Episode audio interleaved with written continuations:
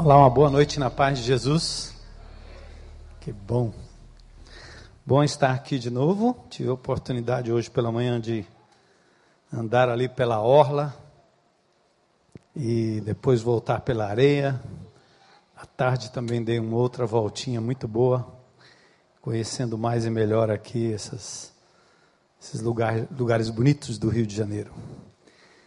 Ah, só o friozinho, né? Surpresa para o cearense. É.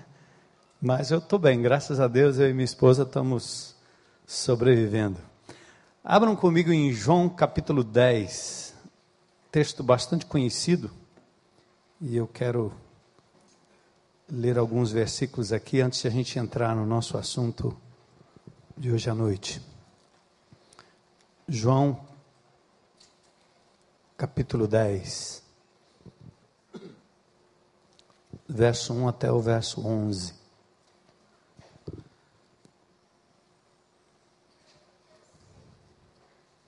Eu lhes asseguro que aquele que não entra no aprisco das ovelhas pela porta, mas sobe por outro lugar, é ladrão e assaltante. Aquele que entra pela porta é o pastor das ovelhas. O porteiro abre-lhe a porta e as ovelhas ouvem a sua voz. Ele chama as suas ovelhas pelo nome e as leva para fora. Depois de conduzir para fora todas as suas ovelhas, vai adiante delas e elas o seguem, porque conhecem a sua voz. Mas nunca seguirão um estranho. Na verdade, fugirão dele, porque não conhecem a voz de estranhos. Jesus usou essa comparação, mas eles não compreenderam o que lhes estava falando. Então Jesus afirmou de novo: Digo-lhes a verdade, eu sou a porta das ovelhas. Todos os que vieram antes de mim eram ladrões e assaltantes, mas as ovelhas não os ouviram. Eu sou a porta. Quem entra por mim será salvo. Entrará e sairá e encontrará pastagens. O ladrão vem apenas para roubar, matar e destruir. Eu vim para que tenham vida e a tenham plenamente. Eu sou o bom pastor. O bom pastor dá a sua vida pelas ovelhas. Senhor, é a tua palavra, é o teu povo reunido aqui hoje à noite, final de semana, sexta-feira depois da nossa mente, o nosso corpo, o nosso coração ter sido dedicado a tanta coisa, pedimos que o teu Espírito nos leve cativos à tua presença, à tua palavra, ao teu Espírito e aquilo que o Senhor quer imprimir no nosso coração hoje à noite. Usa-nos, Senhor, segundo a tua vontade. E obrigado por tudo que já fizemos aqui hoje à noite, na tua presença, em louvor, em adoração em oferta, em comunhão, em oração. Continua falando conosco, Senhor. O que nós pedimos em nome de Jesus. Amém. Amém. É bom, nós não precisamos falar muito do que está acontecendo com a família brasileira, do que está acontecendo com os nossos jovens, nossos adolescentes, nossas crianças nossos adultos. Eu acredito clara e piamente que nós estamos simplesmente colhendo uma espécie de vômito daquilo que a sociedade foi engolindo ao longo do tempo, em termos de conceitos errôneos, torcidos acerca da família. As bases foram lançadas já há algum tempo bases que visavam destruir conceitos judaico-cristãos que eram tão naturais no seio da família brasileira. E nós, como evangélicos, eu acho que muitos de nós ainda vive como se tivéssemos há 30, 40 anos atrás. Eu tenho pouco mais de 40 anos de convertido, eu me lembro jovem, metido a rebelde, metido a, a saber das coisas. Quando eu me converti, e frequentei aquela igreja lá em Tucuruvi, na Zona Norte, uma igreja bem tradicional. Eu me lembro que domingo após domingo, as famílias sentavam praticamente no mesmo lugar. Papai, mamãe, os filhinhos, todos quietinhos, bonitinhos. E quando alguém entregava a sua vida a Jesus, não demorava muito, lá estava a família. A mãe, o papai, a titia, o titio, o vovó, o vovô e assim por diante. E quando você levava alguém a Cristo, não tinha que falar muito sobre família, porque eles almoçavam juntos, final de semana estavam juntos, todo mundo conhecia todo mundo. É, algumas famílias até na igreja tinham suas cadeiras cativas, né, porque eles bancavam um pedaço da, da bancada da igreja. Né? Era horrível aquilo. Eu era jovem, novo convertido, com 17, 18 anos de idade, metida guevarista, questionador, eu achava aquilo ridículo. Mas, sei lá, Jesus entrou na minha vida, fez um negócio estranho. Eu acho que é, deve ser por aí mesmo. Então tinha o banco da família Pereira, o banco da família não sei quem. E ai do pastor se invertesse qualquer coisa lá dentro. Eu até me lembro quando eu fui para Fortaleza, meu primeiro ministério, em 1983. O povo chamava o local de reunião de templo, chamava o lugar de santuário, chamava isso aqui de altar.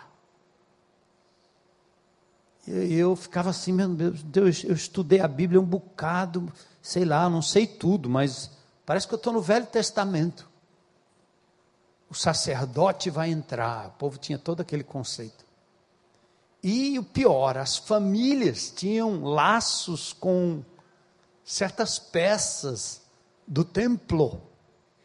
E eu, pastor novinho, querendo fazer uma revolução, mexer tudo. Um dia, no dia da semana, eu fui lá no meio da semana e disse para uns pedreiros lá: arranca esse palco aí. Quebramos tudo. Viramos as cadeiras. E eu fiquei no meio do povo ali. Só que o povo, quando abriu a porta e olhou para dentro, foi um, como se tivesse passado um tsunami, um terremoto. As famílias estavam escandalizadas, porque a família que doou a cortina, a família que doou, cada um tinha um laço, né? Era muito legal isso. Quase me expulsaram. Hoje eles estão numa tenda, não sabem nem direito onde se reúnem, né? Porque o conceito do Novo Testamento é totalmente diferente dessa linguagem batista romana que a gente tem. A gente herdou muito do catolicismo romano e incorporamos na igreja, né? Alguns de vocês aí levantaram a testa assim, dizendo: aham, templo, santuário, vamos para o altar. Que altar? Onde é o altar? Né? Mas o assunto não é esse, é só para dizer assim, que nós tínhamos laços familiares, é, num certo sentido, encapsulados né, pela igreja. Então você não tinha que lidar com muitos problemas. Mas hoje, as pessoas não apenas estão quebradas internamente falando, famílias totalmente dilaceradas, arrebentadas, como o que nós estamos trazendo para dentro da igreja, no sentido de dos novos convertidos, eles vêm totalmente sem noção de família, de amor, de cuidado, de laços familiares, jovens, mulheres abandonadas, famílias vivendo o terceiro, quarto, quinto casamento, filhos que já não sabem direito quem é o onde é que está o pai, cadê a mãe? Nós fizemos uma incursão numa comunidade agora sábado passado em Fortaleza, é uma comunidade que em fevereiro lançaram um videozinho na internet, uma gangue entrando numa viela e matando um, um traficante a sangue frio. Eles filmaram tudo. Jovens menores de 21 anos. E domingo, sábado passado, nós entramos nessa comunidade. E começamos a entrar nas casas levando rosas em homenagem às mães daquela comunidade. É um lugar terrível e vocês que moram aqui no Rio de Janeiro já conhecem melhor do que eu sobre favela e, e tráfico e etc, etc. E nós entramos num desses lugares que você não ousa entrar lá, a não ser com a graça de Jesus, o poder de Jesus, né? E é assim nós fizemos. E minha esposa entrou numa casa. E como era homenagem às mães, ela viu uma, uma jovenzinha lá, 12 anos, 13 anos, com mais uma reca de menininhas lá, criancinhas. Aí ela pergunta: Olha aqui, estou trazendo uma rosa em homenagem à sua mamãe. Cadê sua mamãe? E a menina diz: Minha mãe nos abandonou faz dois anos. Então quem é a mãe? Quem está cuidando? Eu. A mãe daquelas crianças era uma criança de 12 anos de idade. Imaginem aqueles, aqueles filhos, aquelas crianças, como vão crescer. E, e você fala da favela, mas você fala também do condomínio de luxo, onde os filhos não sabem direito onde estão os pais, trabalhando, ocupados, nunca estão. Quem está? A babá, a empregada, a funcionária, o tablet, a internet, a TV, mas eles não veem gente, pessoas. O mundo hoje já é um mundo diferente daquele de 30, 40 anos atrás, quando você ainda voltava para casa para almoçar, no final de semana ainda tempo, tinha tempo com a família. Você via os seus filhos. Hoje, você não vê mais. De uma forma ou de outra, nós estamos num ritmo tão louco, tão maluco, correndo atrás, fazendo por onde, e tentando exatamente o absurdo de suprir para os nossos filhos tudo aquilo que eles exatamente não precisam. Porque você corre atrás para dar a eles status, dinheiro, segurança, cursos, viagens, e a criança, lá no fim, lá no fundo, se pudesse pedir, o jovem diria: Eu quero meu pai, eu quero olhar, eu quero brincar com ele, eu quero estar com ele se eu pudesse, eu trocaria tudo isso que Ele me dá pela presença dEle. E sabe por que eu estou dizendo isso? Porque nós, pastores, líderes, que andamos nas ruas, que tocamos pessoas, que entramos nos condomínios, que entramos nas vielas, que visitamos os presídios, e encontramos nos presídios o rico e o pobre, o que você recebe dele é exatamente isso, deles. Eu queria relacionamento, eu queria gente me olhando. Eu queria alguém me abraçando. Eu não queria essas coisas que eles me deram e que eles me dão. Então, é assim que está a família brasileira. E a razão de tudo que a gente está vendo na sociedade, pode acreditar. Aliás, os incrédulos, os ateus, os comunistas, os socialistas desvairados, os PSDBistas, PTBistas, petistas, todos eles têm um discurso dizendo assim: a base é a família. Mas eles não sabem absolutamente nada sobre o que fazer com a família, como restaurar. Porque enquanto falam da família de uma forma incoerente e hipócrita, eles detonam a família pelo outro lado através das práticas, das leis, de tudo que nós estamos vendo na nossa sociedade. Terrível, né? Qual é a esperança? Jesus é a esperança. Sabe qual comunidade tem esperança de manter e preservar o núcleo da família? É a igreja de Jesus. Que de uma forma ou de outra, no ambiente da comunidade, da igreja de Jesus, os órfãos encontram paz, velhinhos solitários encontram família de novo. Mães encontram filhos que já se perderam. Filhos encontram pais que nunca tiveram. E a igreja de Jesus vai, num certo sentido, suprindo essa carência e dando a cada um a esperança de que é possível começar de novo. Quebrou? Vamos começar de novo. Foi ruim lá atrás, mas o modelo de Deus ainda prevalece. Por isso, vale a pena não está fácil. Tem muita coisa quebrada. Eu achei lindo aqui o anúncio que fizeram ontem acerca dos casamentos coletivos. A gente faz isso lá nos presídios. Leva as pessoas que estão fora para casar com quem está lá dentro. Né? reconciliar, legalizar, receber uma bênção de Deus ou coisa parecida. Então, lá na IBC tem um pastor que é casamenteiro, pastor Zé Edson, é o Santo Antônio lá do negócio. Eu já não faço casamento há muito tempo, mas ele casa gente todo o tempo, toda hora. E o Alcimor, que é o outro pastor lá, é o casamenteiro coletivo, parece aquele reverendo Moon. Né? O reverendo Moon casava mil, então é assim também. É muito lindo isso, porque você resgata de uma forma ou de outra esse valor bíblico, que é de verdade a célula máter da sociedade.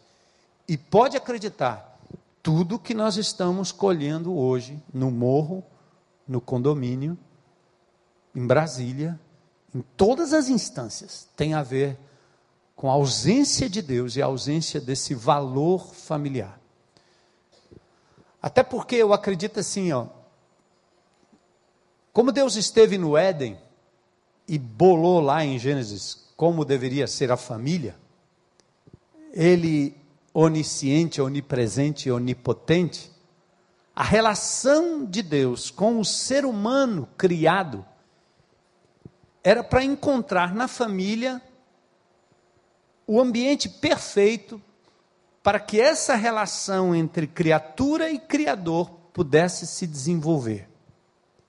Por isso, essa história de Deus Pai. Porque Deus Pai seria no Pai terreno, ou teria no Pai terreno, o reflexo, o estímulo, a compreensão do que é de verdade ter um Pai eterno, enquanto eu tenho um Pai terreno. Mas do jeito que a coisa anda, é tão complicado que você falar de pai para uma pessoa que foi decepcionada com o seu pai é difícil. Ele diz: fala outro nome, pastor. Não diga que Deus é meu pai, porque eu odeio meu pai. E Deus não pode ter essa, essa semelhança com, com pai. Eu odeio meu pai. Então o senhor vem me dizer que Deus é pai? Eu já vi isso. Já ouvi isso. Mas, de novo, só mostrando a vocês como o ideal de Deus sempre foi esse: que nas relações familiares, o modelo da relação de Deus com a sua criatura tivesse na família uma espécie de, de incubadora desses valores. Tudo que uma criança precisa, emocionalmente, espiritualmente, fisicamente, é suprida por Deus através da família, do lar. Começa no ventre. Olha a importância da relação familiar. E esse texto de João 10 serve para a gente mergulhar aqui num conceito que eu quero deixar com vocês hoje à noite, onde a gente fala aos pais, aos filhos, fala aquela mãe solteira, a viúva, o idoso, enfim, alguém que vive com alguém debaixo do mesmo teto. Seja uma mãe que assume o papel de pai, seja o pai que assume o papel de mãe, e assim por diante. É, e, e o texto aqui fala de pastoreio eu quero dizer que é preciso e é possível se praticar o pastoreio no ambiente familiar, pastorear uns aos outros dentro de casa.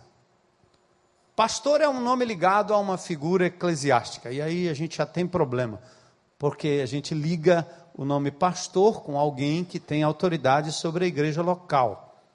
Também pastor é ligado a uma figura campestre, é daquele que possui e cuida um rebanho ou de um rebanho de ovelhas. Ou ainda é ligado ao nome da pessoa de Jesus, aquele que conhecemos como o Supremo Pastor, Salmo 22, o Grande Pastor, Salmo 23, o Bom Pastor, Salmo 24, enfim, os três salmos né, retratam o Supremo, o Grande e o Bom Pastor. Em João 10 também. Jesus é o nosso modelo. Agora, quando a gente joga os holofotes sobre a família, que é essa casa construída sobre a rocha, e deveria ser, sendo Jesus a base, lembro de ontem? Quais são os ídolos do seu coração? Tira. Porque se Jesus não for o ídolo do seu coração único e absoluto, não tem estrutura para sua casa.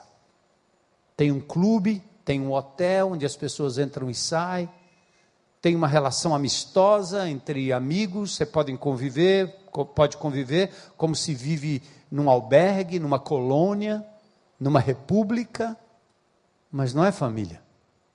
Família tem que ter como fundamento a pessoa do Senhor Jesus Cristo. Ele é que preenche, Ele que supre. É Ele que me ama incondicionalmente. É Ele que me faz feliz, não o outro. Nem meu filho, nem meu pai, nem minha esposa, nem o esposo, ninguém mais, a não ser a pessoa de Jesus. É o que a gente viu ontem, não é? Então, quando jogamos holofote sobre a família, casa construída sobre a rocha, temos que reconhecer que aquilo que recebemos de Jesus, a gente precisa modelar, repartir praticar como o amor que devemos uns aos outros. Recebemos o amor do Senhor, agora sim, temos condições de dar amor uns para os outros. Também, assim como Ele nos amou, Ele nos serviu. E assim como Ele nos serviu, nós devemos aí sim servir uns aos outros. E como a submissão também. Como Jesus se submeteu ao Pai eterno, nós também temos que nos submeter uns aos outros. Está aí, a base é a compreensão desse relacionamento com Jesus, que não tem a ver com regrinhas, não tem a ver com religiosidade, nem evangélica, não evangélica, não tem a ver com isso. Não tem a ver com cinco passos, cinco fórmulas, não tem nada a ver com isso tem a ver com a compreensão do que é o Evangelho da graça, do que é esta relação real com Jesus, ou não subsiste. Pode ter nome de família, mas não consegue subsistir como família. E aí o que acontece é aquela loucura, a gente vai perdendo, a, a, a família vai se espedaçando, os filhos caem, vão embora, fazem bobagem, o marido, a mulher, e a coisa começa a se esfacelar e a gente não sabe como. Aí a gente usa fórmulas. É, vamos orar. É, vamos esperar um milagre. Ah, eu confio. Ah, eu decreto. Ah, eu creio. E você começa mentalmente jogando para dentro essas frases positivistas, evangélicas, que no final não funciona. A coisa quebra do mesmo jeito. E você continua dizendo que acredita, acredita, acredita. Ele não está pedindo isso de você. O que ele está pedindo é que você tenha uma compreensão correta, profunda, séria, absoluta de quem é a pessoa de Jesus. Que você aprenda nele, com ele e dele e que você deixe o caráter de Jesus entrar na sua vida, para aí sim você começar a vivenciar isso dentro da sua família, em relação ao seu filho, em relação ao seu marido, em relação à sua mulher, em relação ao seu pai, cara.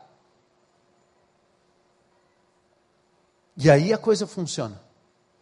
É muito mais do que a parafernália de culto evangélico é capaz de repassar para vocês. Em muitas instâncias, é pura manipulação. A gente faz, eu, nós, pastores, fazemos sem pensar. Não é por mal.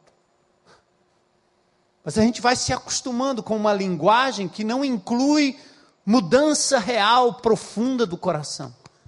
E a gente fica tentando os jargões. E depois a gente se assusta porque tem gente lá fora fazendo melhor que a gente. Tem budista, maometano, islâmico, vivendo família melhor do que a gente. Eu sei, como é que pode? Em muitas instâncias, os islâmicos são muito mais preciosos e precisos na preservação da família do que nós. O que está acontecendo? Ora, nós estamos perdendo a base, estamos perdendo a profundidade, estamos perdendo aquilo que Pedro estava perdendo no texto de Gálatas 2 ontem quando Paulo repreende Pedro e diz: Ei, cara, você está se afastando do evangelho da graça. Você está deixando de considerar a pessoa de Jesus, seu caráter, sua vida, porque é só isso que sustenta. Quer um exemplo prático?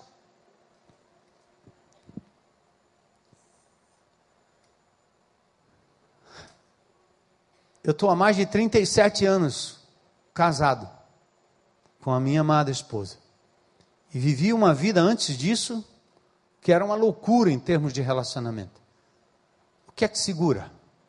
O que é que mantém? O que é que me faz recuar? O que é que me faz colocar cercas na minha vida, nos meus olhos, no meu mouse, no meu dedo, no meu controle remoto, em casa, sozinho, no hotel? Quem? O que é? O que é que segura? Ela? Não, não tem forças. O mandamento também não tem forças. A reputação que eu sustento como pastor de uma comunidade de 5, 6, 7 mil, sei lá. O que é que sustenta? Boa vontade? É porque eu sou forte? É porque eu faço por onde? Negativo. Eu só tenho uma explicação. Eu preciso desesperadamente, dia a dia, de um encontro pessoal, real com Jesus. Porque só Ele, só a presença dEle, só a pessoa dEle é capaz de frear. Diga aí, meu, é ou não é? Ou teu filho tem Jesus, ou os jovens têm Jesus, ou não adianta programa. Lá na IBC a gente começou a simplificar as coisas e disse: vamos parar com esse negócio de fazer cultinho de jovens. Para. Programa de jovem, programa para lá, programa para cá, programa para lá. Rapaz, é uma parafernália tão grande. O pobre do dirigente tem que ter assim o cabelo do supla. Tem que ter todos os todos os piercings do mundo. Para ele trabalhar com os jovens. É assim que a gente fazia, esses mungangos, como diz o cearense, para tentar atrair o jovem. Aí quando a gente foi parando isso, uma mãe desesperada veio falar comigo, pastor, como é que vocês estão parando com o programa de sábado à noite dos jovens? Meu filho agora vai para o forró, para a balada. Eu disse, minha irmã, que descoberta fantástica. Nós estamos descobrindo finalmente que o seu filho estava preso por um programa e não por temor ao Senhor. Tá mal, hein, irmã? Tá mal para mim, tá mal para você, tá mal para o seu filho. Se a única coisa que nos segura é um programa evangélico em algum canto, nós estamos trocando a pessoa pelo programa. Não se sustenta. Homens e mulheres de Deus deram suas vidas ao longo da história nas arenas, debaixo de perseguição, como aqueles que foram decapitados pelo ISIS recentemente. Essas pessoas não têm programas, elas têm, elas têm uma pessoa, elas têm um relacionamento com uma pessoa, e é isso que sustenta. Esse é o tesouro real. É simples assim. Então, à medida que eu foco na pessoa de Jesus, a vida dele, na minha vida, não mais eu, mais Cristo, lembra Paulo? Cristo vive em mim, lembra? Eu dizendo não para o meu jeitão de ser, para as minhas preferências, e deixando que o Espírito de Deus modele a vida de Cristo em mim, aí sim, eu começo a ver além do ordinário, porque o ordinário todo mundo faz. Um pouco de psicologia, um pouco de mantra, um pouco de brincadeira, um pouco de lazer, um pouco de amizade, todo mundo consegue o ordinário. O extraordinário só com a presença de Jesus. O extraordinário só com um relacionamento pessoal profundo com Jesus. Ouviu aí, papai? Ouviu aí, mamãe? Ouviu aí, jovem? É. Então, na medida que eu tenho esse relacionamento com o Senhor, eu começo a aprender dele, como ele agiu. Eu crio em mim, através dele, a capacidade de, me, de amar, porque ele me ama, e eu reconheço, e eu bebo disso, e eu vivo disso. eu passo a ter a capacidade de servir o outro. Porque foi assim que ele fez. Embora tivesse a prerrogativa de mandar, de exigir, ele serviu todo o tempo. Ele se doou, ele se deu todo o tempo. Ele foi capaz de se submeter, embora fosse o dono do universo, o criador de todas as coisas, o Verbo encarnado, ele se submete ao Pai. Ele ora, ele corre para o monte para buscar ajuda. Ele submete a sua vontade ao Pai, seja feita a tua vontade, não a minha. E ele também dispensou aos seus um tratamento pastoral. Assim como nós somos pastoreados, cuidados e amados incondicionalmente por Ele, é assim que nós temos que fazer no âmbito da família. Agora, pastoreio pode se tornar uma abstração, uma ideia romântica, um conceito lúdico com aura de espiritualidade, sem contudo tornar-se um valor e uma prática nas nossas relações familiares. Não é à toa que Paulo adverte maridos, amem suas esposas como Jesus amou a igreja. Presta atenção, meu. Não é mandamento, não. Ele é um modelo ele a santifica e a purifica, entrega-se por ela. As implicações aqui são profundas, então vamos compreender melhor o que é que significa esse pastoreio dentro do lar. Eu estou aprendendo. Quero começar com algumas, aliás, continuar com algumas considerações básicas, né? Assim como o amor, o pastoreio é mútuo. Para com o clientelismo, para com essa ideia de que eu sou carente e o outro tem que fazer por mim. Não vem do outro, vem dele. Não busque no outro, busque nele. No pastoreio mútuo significa que, ora, eu sou ovelha, ora, eu exerço o papel de quem cuida, de quem zela, de quem protege, de quem limpa, de quem alimenta, a exemplo do bom pastor. E aqui eu estou falando de marido para mulher, mulher para o marido, filho para o pai, pai para o filho e assim por diante. Irmão para irmão, quando você tem o amor de Jesus derramado no seu coração. Na relação familiar, antes de compreender e praticar o papel pastoral, temos que lembrar de tudo o que temos e somos diante do nosso supremo, grande e bom pastor.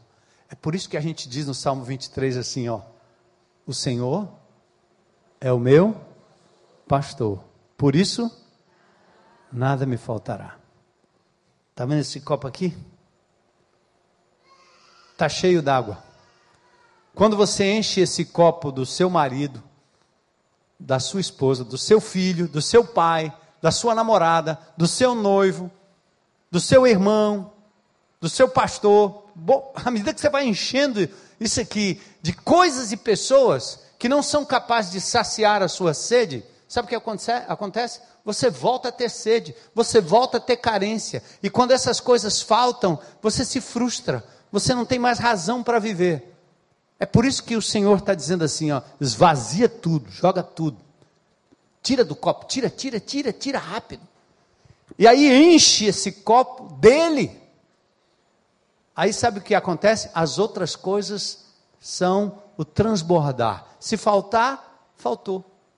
É triste, não foi bom, eu até fico chateado, mas o que falta? É você, é ela, é ele, é a coisa, mas não é Jesus. Por isso, o Senhor é o meu pastor e nada, absolutamente nada, nos faltará. Primeiro ponto para que uma família seja bem sucedida é se encher de Jesus, como indivíduos. E assim as outras coisas serão acréscimos. Então, quais são as implicações desse pastoreio no lar? Primeiro, pastoreio transforma domínio em servitude. Essa relação de que eu sou o chefe, eu que mando, eu que dou as cartas, eu que te domino, No pastoreio é invertido. 1 Pedro 5, 1 a 4 diz aos maduros na fé: pastoreai o rebanho de Deus, tendo cuidado dele, não por força, nem por interesse ganancioso, nem como quem quer dominar a herança de Deus. Ouviu aí, pai? Ouviu aí, mamãe? Ouviu aí, maridão?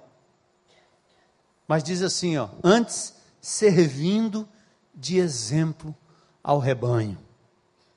Aqui é um espírito voluntário, pronto, que se submete. Pastoreio transforma domínio em servitude. Busca a oportunidade de servir e de compreender o outro sempre, sempre, sempre. Como Jesus fez. No pastoreio não há hierarquia. Embora a Bíblia fale de autoridade e submissão. Vamos tentar definir isso já já. Mas no pastoreio não tem hierarquia, tem servitude, tem desprendimento. Aqui o ensino não é o sermão, o cultinho doméstico. É uma maravilha. Continue fazendo, mas não é o culto doméstico que vai imprimir mudança no coração de quem quer que seja dentro de uma casa. Continue fazendo, é bom, a gente está junto, fazer o cultinho doméstico. Mas o que transforma não é isso. É o exemplo. Fala mais do que o sermão. É a vida. Fala mais que o sermão. Seus filhos aprendem, antes de irem para a escola, milhares de coisas, e elas não são ensinadas no contexto de uma aulinha. Certo? Como é que as crianças aprendem? Da mamãe, do papai? Pelo que vem, pelo exemplo. Elas imitam. Se você fala grosso, ela fala grosso. Se você fala baixo, ela fala baixo. Se você fala alto, ela fala alto. Se você fala palavrão, ela fala palavrão. Se você mente, ela mente.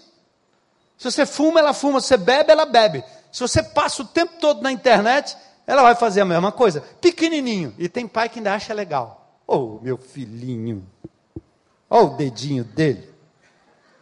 Pronto para uma uma cheiradinha. Você começa a introduzir ele no mundo porque você acha legal, é isso aí. Você faz, ele faz. Você não fala, ele não fala. Alguns falam pelos cotovelos, né? Mas é pelo exemplo, entende? não é aulinha, é exemplo. Aliás, nós evangélicos batistas, como nós gostamos de uma aulinha, uma aula de teologia, um seminário, uma classe. Nós gostamos de uma classe demais. Serve, é muito bom, é coadjuvante, ajuda, mas amigo, não resolve, não responde. Minha relação com Deus tem que ser um relacionamento, é com uma pessoa, não é com uma matéria. Jesus diz: aprendam de mim. Aprendam de mim, pessoa, sigam-me, não sigam meus ensinos. Nós somos muito mais afeitos e ligados ao que se fala de Cristo do que a pessoa de Cristo. Se fechar o, o templo, o povo morre. E nós já ameaçamos fazer isso lá na IBC várias vezes. Vamos parar com isso aqui, para. O que, é que vocês estão fazendo aqui? Vão para casa ouvir Deus, se relacionarem com Ele. Aí depois que vocês encontrarem Jesus lá fora, vocês vêm aqui para dentro. Aí o negócio fica bom. A, a, irmã do louvor não precisa estimular nada, porque já acontece natural. O povo já entra, já teve um encontro. Aqui não é o lugar do encontro. Então, pastoreio não é hierarquia, não é ensino, é exemplo. A questão não é quem manda, mas quem serve. Quem serve.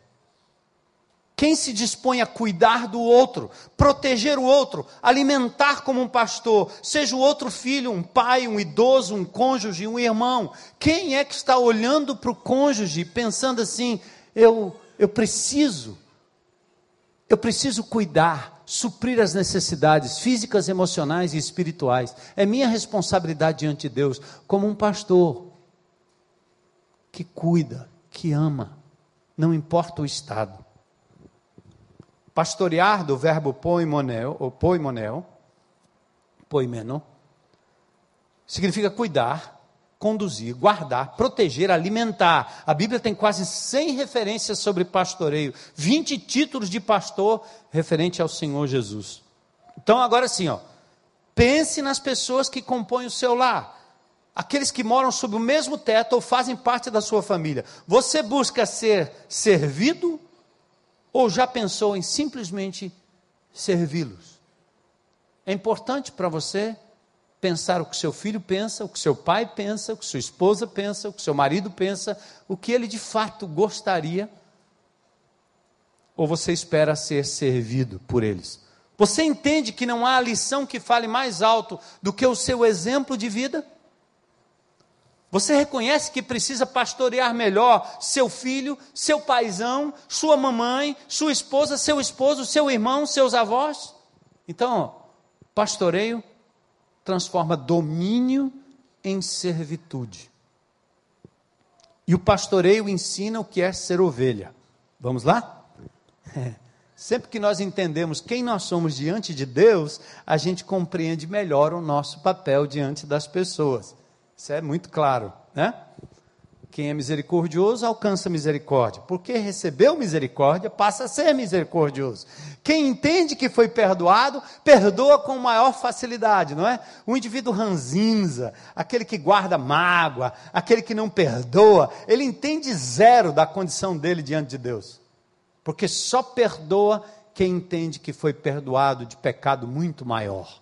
O pretensioso é aquele indivíduo que acha que ele peca pouco e o outro peca muito então, seu desgraçado, você vai pagar até o último centavo aí. Porque ele não tem noção, ele não traz consigo a pessoa de Jesus, o perdão de Jesus, ele não enxerga a sua própria pecaminosidade e sua dívida maior do que o petrolão junto, todo, todos eles. Você não entende. É fácil condenar o outro quando você se acha o bonzinho, o correto. Eu só roubei mil. Foi pouco. Diante de Deus, infinito débito. E Jesus pagou sem merecer. Misericórdia do outro do que está na sua casa, do que está do teu lado, do que está no mesmo teto, das pessoas que estão ao seu redor. Verdade reconhecida, somos ovelhas do bom pastor.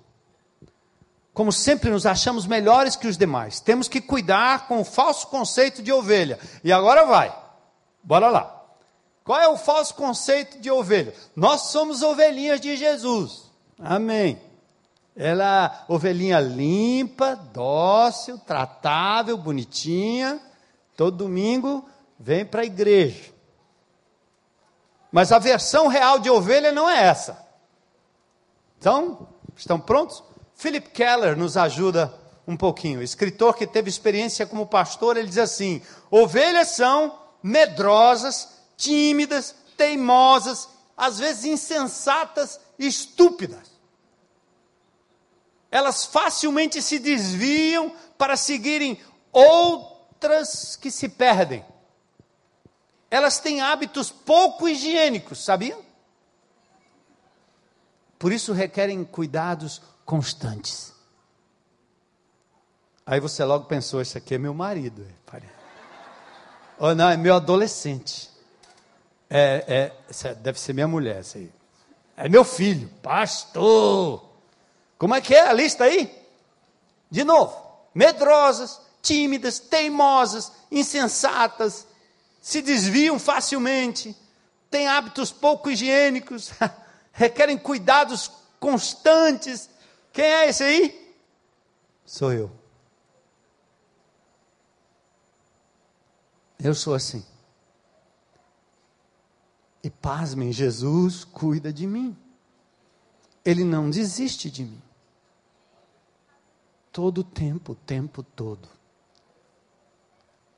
Ele não me descarta, ele não me joga fora. Ele entende quem eu sou. E outra coisa, eu não preciso disfarçar diante dele.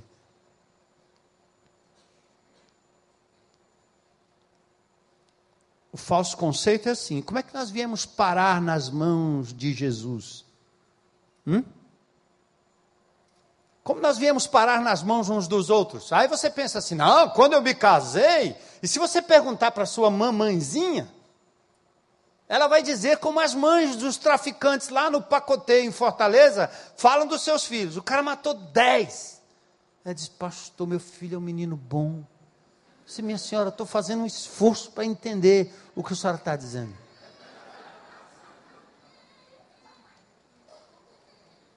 Bom. Uhum. Meu filho é um menino bom. Aí, ao, ao nosso conceito, como é que a gente chegou? Como é que a gente se apresenta como ovelhinha? Limpos, bons, tratáveis, amáveis, dóceis, corretos, sem defeitos, sem traumas, sem doenças, sem abusos, sem propensão ao envelhecimento, não é não? Sem manias, higiênicos, como se o nosso suor e etc. tivesse um cheiro especial. É assim, auto-engano. Nós acreditamos nas nossas mentiras, como diz Brennan Manning. O impostor que há em mim prevalece todo o tempo. É para ele que eu olho. Eu tenho medo de olhar para o espelho. Aliás, o meu espelho único que revelaria quem de fato eu sou é Jesus. E quando eu olho para ele, não apenas eu me enxergo como um miserável pecador carente da graça, mas eu começo a receber amor incondicional E eu me sinto livre.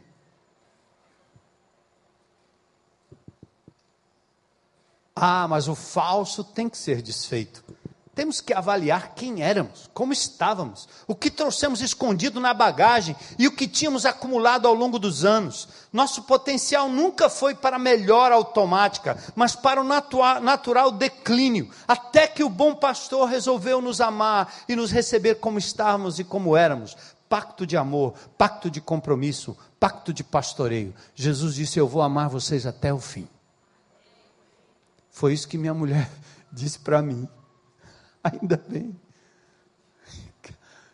Cara, que loucura. Ela decidiu me amar até o fim. A gente já teve cada arranca-rabo. E ela diz: Não adianta. Eu vou te amar até o fim. E eu posso dizer o mesmo para ela. É uma decisão. Eu decido amar meu filho, minha filha, eu decido amar meu irmão, eu decido amar. Não interessa o que ele é capaz de me dar em troca, eu não espero nada de ninguém, porque quem me supre é o Senhor. É assim que nós vamos conseguir sobreviver como famílias. Eu vou continuar amando, mas, pastor, ele está assim, ele está assado, ele fez isso, ele fez aquilo. Parece que nós fomos programados para criarmos filhos obedientes, bonitinhos. E quando eles saem um pouco fora da linha, nós passamos a uma preocupação tão absurda que queremos assumir o controle da vida deles de qualquer jeito, por uma questão de reputação, por uma questão de domínio e por uma visão de que nós somos bons e precisamos ter filhos bons. Eu quero filhos bons, mas filhos bons são aqueles que são dobrados pelo poder do nome de Jesus. São aqueles que são levados aos pés da cruz. São aqueles que recebem de Deus, não de mim. E o mais vil, o mais desobediente, tem que continuar recebendo de mim, de você e de nós o mais profundo e incondicional amor. A mulher da favela está certa. Meu filho é bom. Talvez aquela mulher me ensine um pouco daquilo que Deus faz quando chama alguém tão desprovido como Gideão, né? Gideão, cabra mole, cabra fraco, não estava fazendo nada. Aquele cara estava numa eira, nada a ver com um libertador, não tinha vocação para nada. E Deus olha assim e diz: Ei, vai nessa tua força.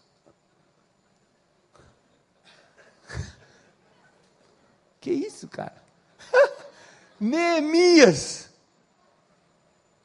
provador de comida, copeiro. Vai nessa tua força. Sabe por quê? Deus é tão misericordioso que Ele olha não para aquilo que eu sou, mas para aquilo que eu vou me tornar nas mãos dEle.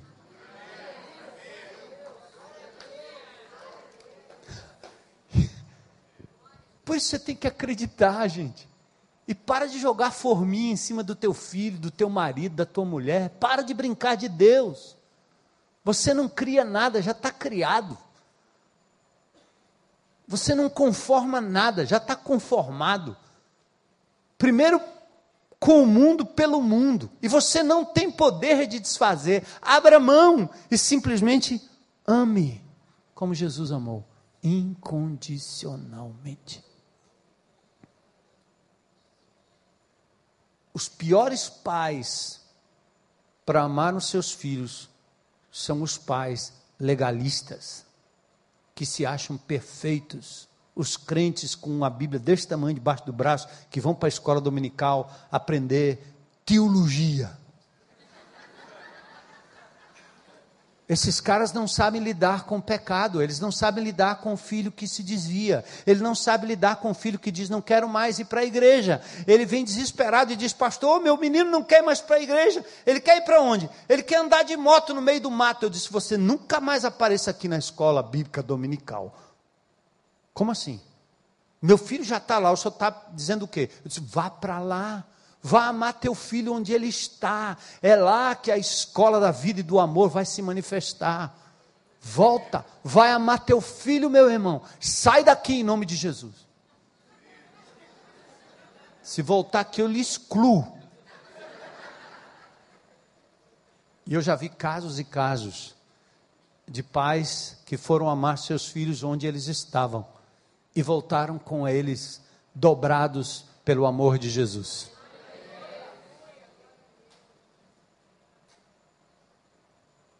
É assim.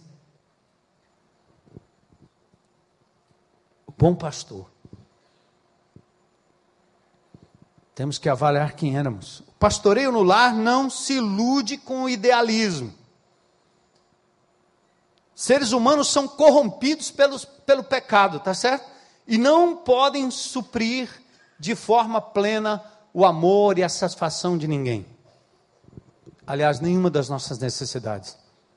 Nós fomos criados para termos prazer nele, sermos supridos por ele, cuidados por ele, para que nele e com ele possamos aí sim cuidar, amar e pastorear as pessoas, como um transbordar na vida delas.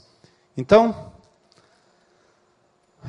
pastoreio transforma domínio em servitude. Sirva teu pai, cara. Para de pedir, para de exigir. Sirva tua mãe, cara. Para de sugar. Para de pedir. Para de exigir. Para de ser chorão. E muitos de nós amadurecemos, envelhecemos, e ainda estamos com a chupeta na boca, querendo ser supridos pelos outros, pelo outro, sugando tudo. Uma geração egoísta que não aprendeu a descansar e receber de Deus, para ao invés de receber, dar. Mais bem-aventurada e feliz coisa é dar do que receber. Vai para casa. Abraça teu pai, abraça tua mãe, cara. Serve, ama. A questão não é obedece.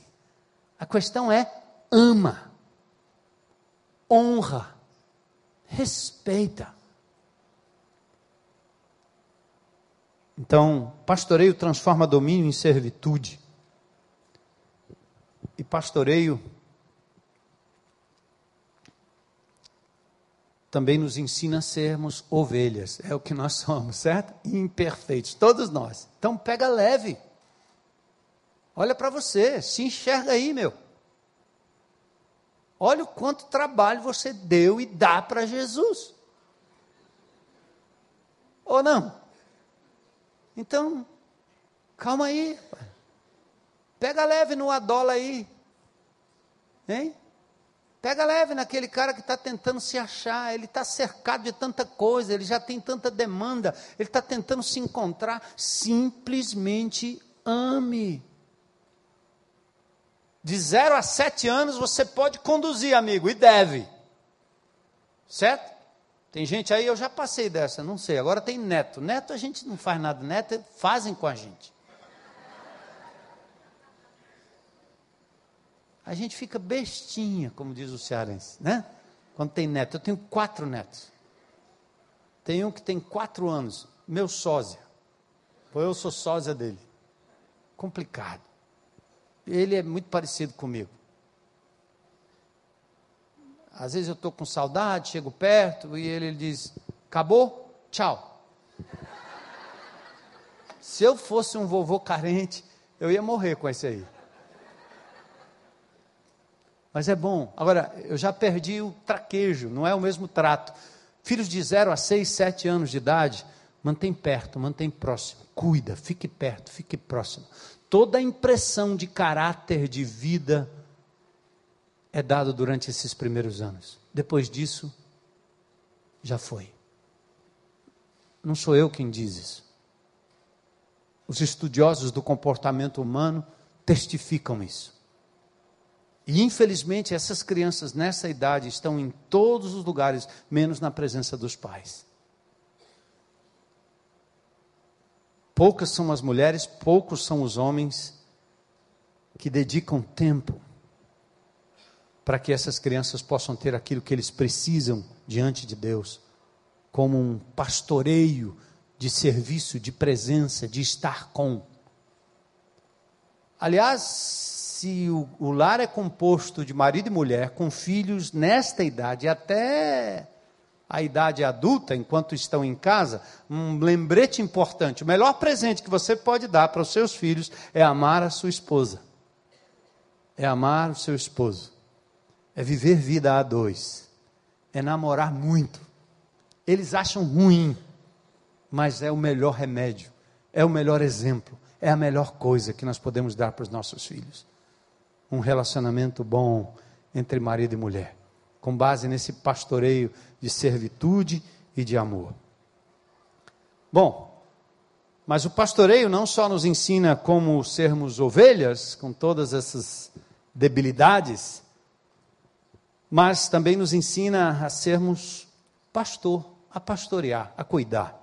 Ser pastor é assumir responsabilidade de cuidar, guiar, proteger, curar e alimentar a ovelha. Eu e você somos pastoreados por Jesus para pastorearmos. Somos amados para amarmos. Somos supridos para suprir. Perdoados para perdoar. Responsáveis por reconhecimento do que Jesus tem feito por nós. Por obediência e decisão, nós podemos cumprir esse maravilhoso papel. Às vezes árduo, mas gratificante. Papel de pastorear. Jesus diz assim em João 13, no lava-pés: Ora, se eu sendo o Senhor e o Mestre, vos lavei os pés, também vocês devem lavar os pés uns dos outros, porque eu vos dei exemplo, não sermão. Não abra a Bíblia para dar sermão no outro. Ser exemplo. Exemplo do que está na Bíblia para a vida do outro. Então, tem o compromisso de cuidar. Olha o exemplo, o exemplo é João 10, né? Bem simples. O casamento é a legítima porta de, da relação conjugal e da constituição familiar. Sob o mesmo teto, o mesmo aprisco, se desenvolve o clima de pastoreio. O casamento é a entrada pela porta certa. No verso 1. O ladrão e o salteador, ele não entra. Ele não começa. Ele começa tudo lá fora. Ele pula a janela. Ele entra na, na vida da família para destruir, para matar e para roubar. É assim que o ladrão entra. O ladrão entra assim. O pastor não, ele entra pela porta. Há uma intimidade, há uma identidade dele com a ovelha. As ovelhas conhecem a voz dele. Seus filhos vão reconhecer a sua voz se você os pastorear de verdade, desde o início. com servitude, com carinho, com atenção e, acima de tudo, com exemplo. Aliás, o texto diz que ele vai adiante delas, das ovelhas. Ele lidera pelo exemplo, ele paga o preço e busca sempre o melhor para a ovelha. Sempre o melhor. Eu disse desde o início do nosso ministério lá em Fortaleza, quando eu cheguei em 83, em que o pastor tinha aquela figura do cara que tem uma casa do lado da igreja, né? Sabe aquela casa que é a geladeira de ninguém? Ou é de todo mundo? Sabe aquela casa cujo corredor, cama, quarto pertence aos irmãos? Quando eu cheguei lá em 83, eu, eu, eu, eu, eu vim do mundo empresarial, não, não vim do mundo evangélico. Então minha cabeça era um pouco diferente. E quando eu cheguei lá, eu disse: Como é isso aí? Vocês querem que eu moro aqui do lado? Não. Eu vi o meu pastor, aquele que era pastor da igreja onde eu me converti, praticamente sendo destruído no seu na sua particularidade, na sua privacidade, porque os irmãos invadiam a casa o tempo todo. O tempo todo. Então eu disse: não, não, não, não, não, não. Vamos, vamos, vamos, vamos ficar tranquilo aqui e entender o que é que vai acontecer. Eu vou morar em qualquer buraco de fortaleza, mas a quilômetros de distância desse lugar aqui porque a minha prioridade é preservar a minha família. Minha família não é mais importante que a minha igreja. E eu digo isso para a IBC todo tempo. Vocês não são mais importantes do que a minha família. Sinto muito. E todo momento como um bom pastor que cuida das suas ovelhas, ele percebe que existe uma invasão que vai quebrar o âmbito da intimidade, da privacidade, da saúde, da sanidade da minha família, pode parar. Jesus entra aqui a qualquer momento, vocês não. Uma pessoa que tem uma sintonia com Jesus, ele sabe dizer não. Não, não, não. Mas eu vou desagradar as ovelhas. E daí? Ora, mas pastor, eu vou tirar o dízimo. Tira, meu irmão. Eu vou catar lata. E vou sustentar minha esposa, minha família, com aquilo que Jesus me deu. Eu não devo a você carência de amor. Não, não, não. O Senhor diz que eu tenho que cuidar da minha família, cuidar da minha família, cuidar da minha esposa. Isso é ser bom pastor. Como Jesus, eu não sou bom, não, mas estou aprendendo a cuidar, preservar. Muitos arrebentam a vida, arrebentam a casa, arrebentam o seu emocional, quebram a sua vida, porque permitem que o inimigo entre pela janela, pela porta, pela demanda, pelas necessidades, e você começa a correr de um lado para o outro, sem saber dizer não e preservar a sua casa. Saiba ser pastor, pastorear, pastora que pastoreia o seu lar. Jesus entra pela porta, ele vai adiante delas. A ovelha não segue o estranho, quando cuidada e guiada ao suprimento do Senhor. É assim que acontece, viu, papai? Ama sua filha, paizão. Seja o super-herói. Seja para ela o Brad Pitt. Seja o cara. Ame-a, abrace-a. Diga que ela é linda. E não é qualquer gaiato que vai bater na porta e levar sua filha, não. Pode acreditar. Porque você entrou pela porta certa. Pastor, tem pai aí feliz com isso, né? Amém, irmão? Funciona. É assim. Hoje você, nós vivemos num mundo, né, admitindo a relação homofóbica e a gente lida com isso todo o tempo. Domingo passado, duas mulheres que vivem juntas se converteram lá na IBC. E já ouvi a notícia de que elas resolveram separar. Porque a razão pela, pela qual elas viviam juntas, sabe o que era? Carência. Não era sexo. Ridículo. Nem dá para fazer direito.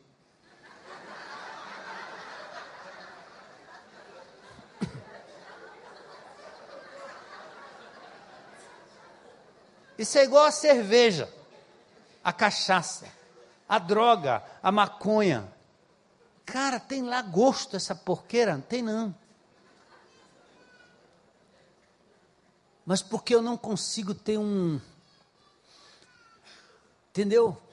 Ter um barato com meu Jesus. Porque não dá para ter barato com a igreja, barato com a escola dominical, barato, não dá. Pastor, esses caras não, não suprem.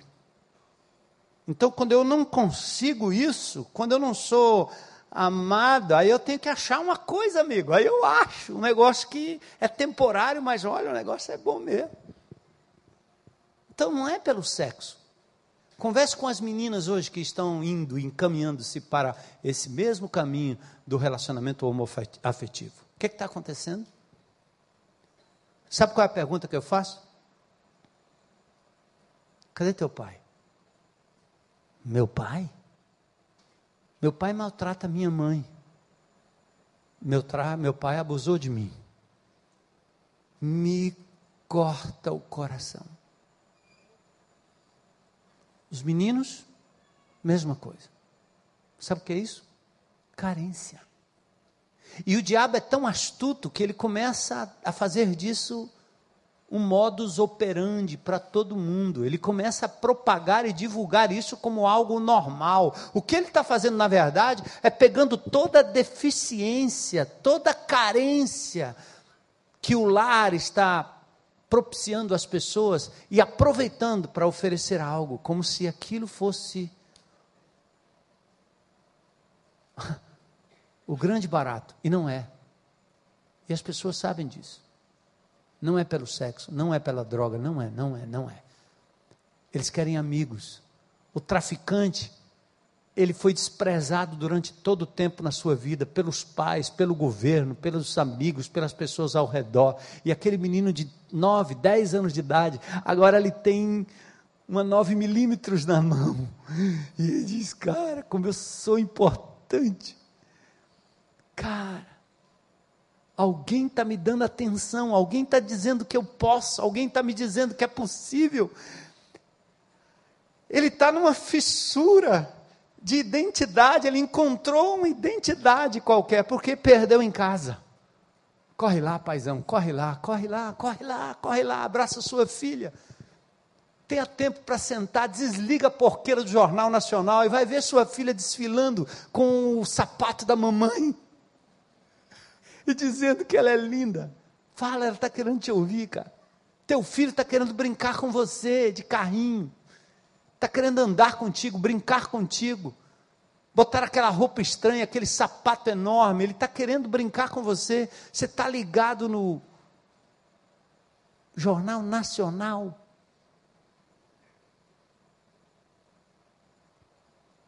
Simples assim. Foi o que Jesus fez, ele cuidou como bom pastor das suas ovelhas.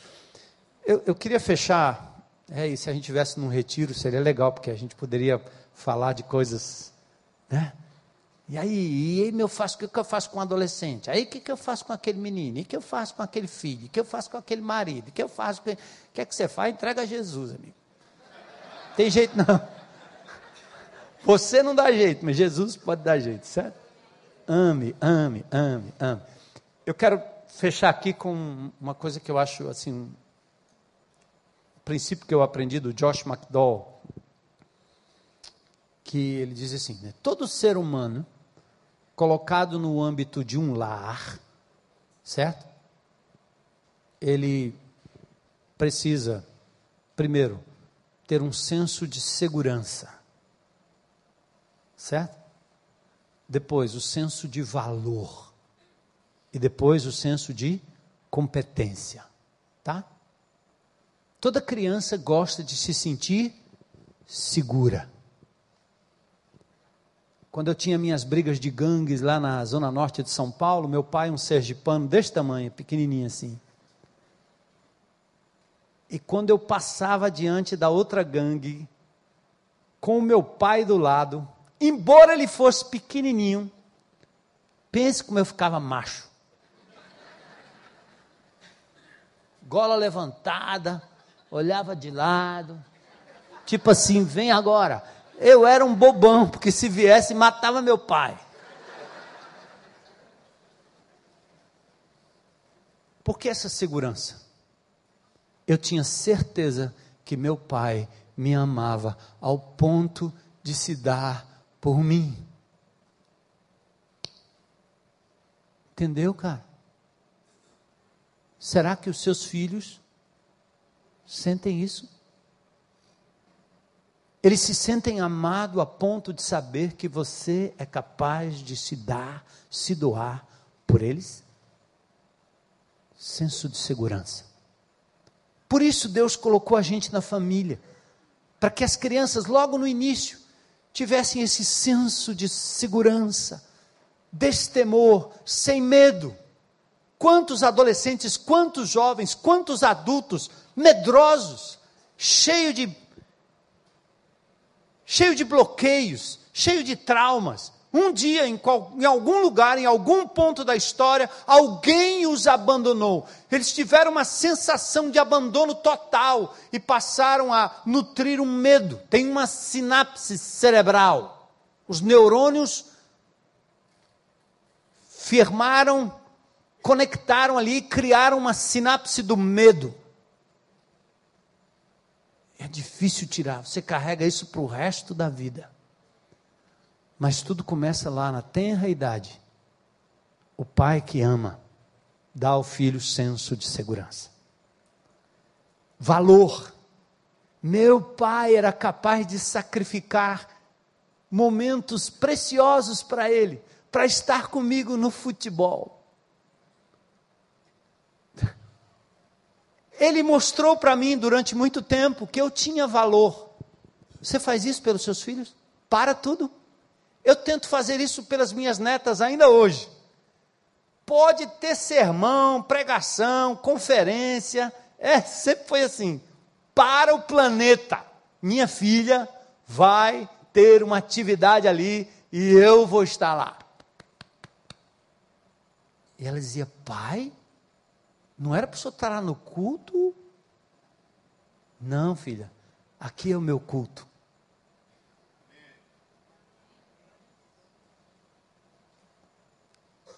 As crianças começam a sentir, sabe o que? Desde pequenininha, senso de valor. Senso de valor para mim é como se você colocasse uma etiqueta no pescoço dela.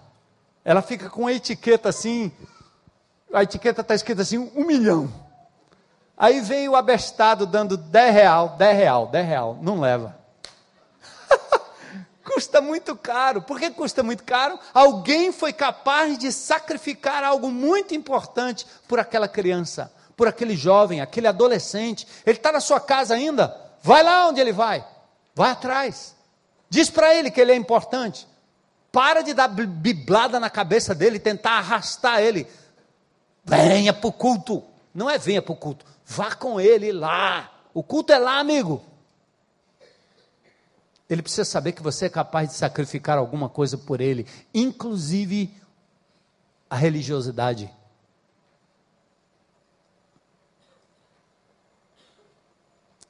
E a terceira coisa é senso de competência. A gente aprende em casa, não é não?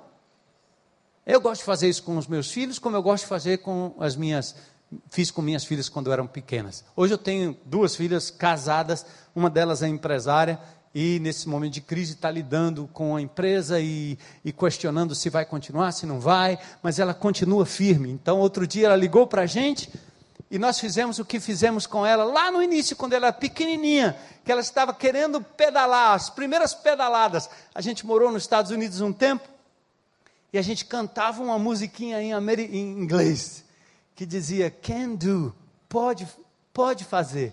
Eu sei, I know, Midianzinha can do. Eu cantava para ela. Can do, can do, I know, Midianzinha, can do. Ela olhava para mim, abria o sorriso e saía pedalando. Corria, tropeçava e eu repetia: Você pode, você pode, eu sei que você pode. Gente, ela tem mais de 30 anos, quase 35. Eu continuo cantando a musiquinha.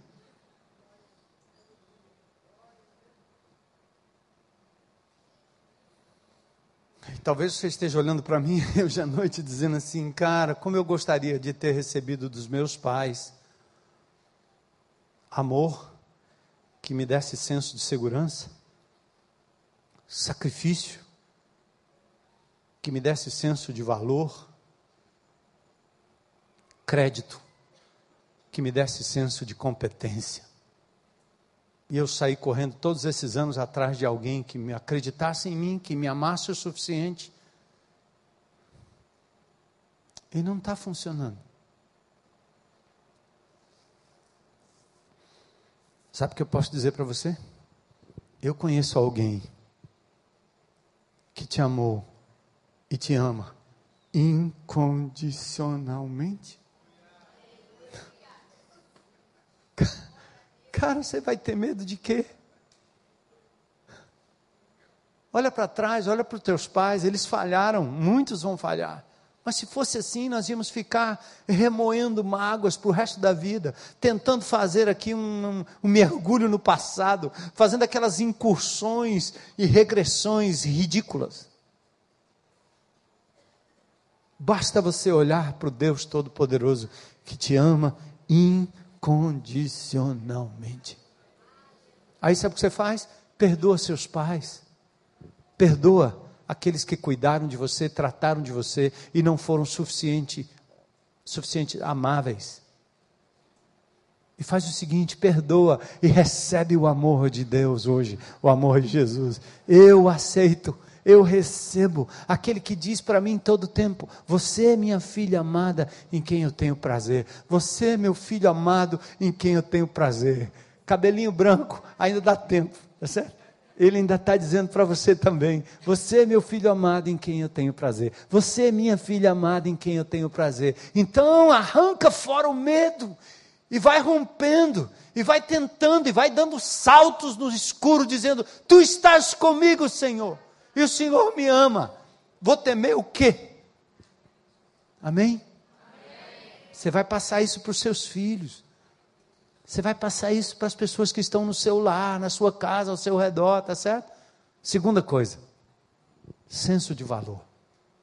Já te disseram que você não vale nada, que você não consegue, que você não é nada, e você tenta compensar, dá uma de sexy, dá uma de forte, dá uma de saradão, de intelectual, de sabidão, de que sabe mais do que todo mundo. Você anda tentando compensar para dizer que você tem valor, são seus carros, suas conquistas, seu dinheiro, seu nome, o que é? Onde é que você está tentando buscar e agregar valor à sua vida? Eu conheço alguém que deu a sua vida na cruz do Calvário por você e por mim. Sabe qual é o seu valor? O sangue de Jesus, a vida de Jesus. Tem algo mais valioso do que isso? Alguém poderia ter feito algo mais sacrificial do que isso? Não, então aceita, cara. Ei, meu, estou falando com você, jovenzinho. Estou falando com você, jovenzinha. Certo? Aceita. Senso de competência. Paulo diz: tudo posso naquele que me fortalece. Tem alguém que colocou o próprio Espírito Santo em nós e nos concedeu dons e talentos para servi-lo, para fazer o extraordinário. Eu nunca imaginei que eu teria condições de abrir a minha boca para dizer qualquer coisa em qualquer lugar desse planeta. É pela misericórdia e graça de Deus que todo domingo, todo tempo, eu fico imaginando como é que esse povo volta aqui. Eu não estou entendendo.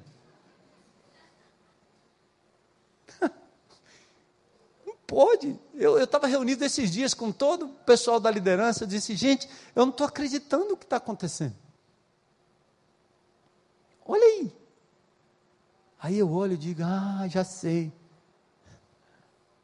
Em mim não há forças, mas meus olhos estão postos em Ti, Senhor.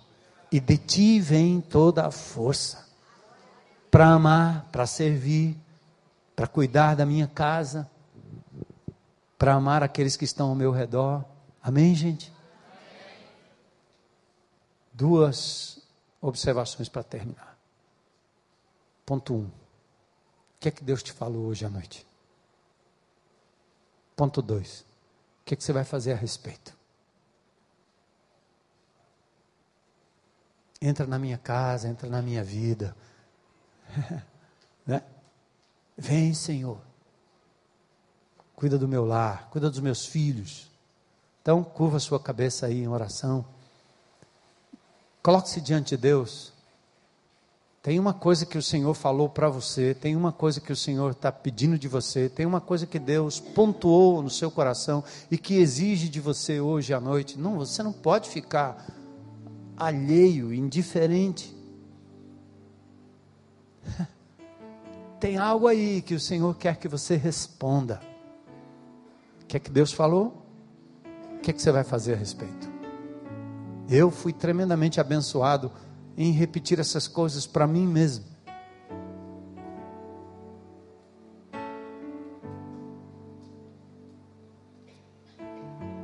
Glórias ao teu nome, Senhor.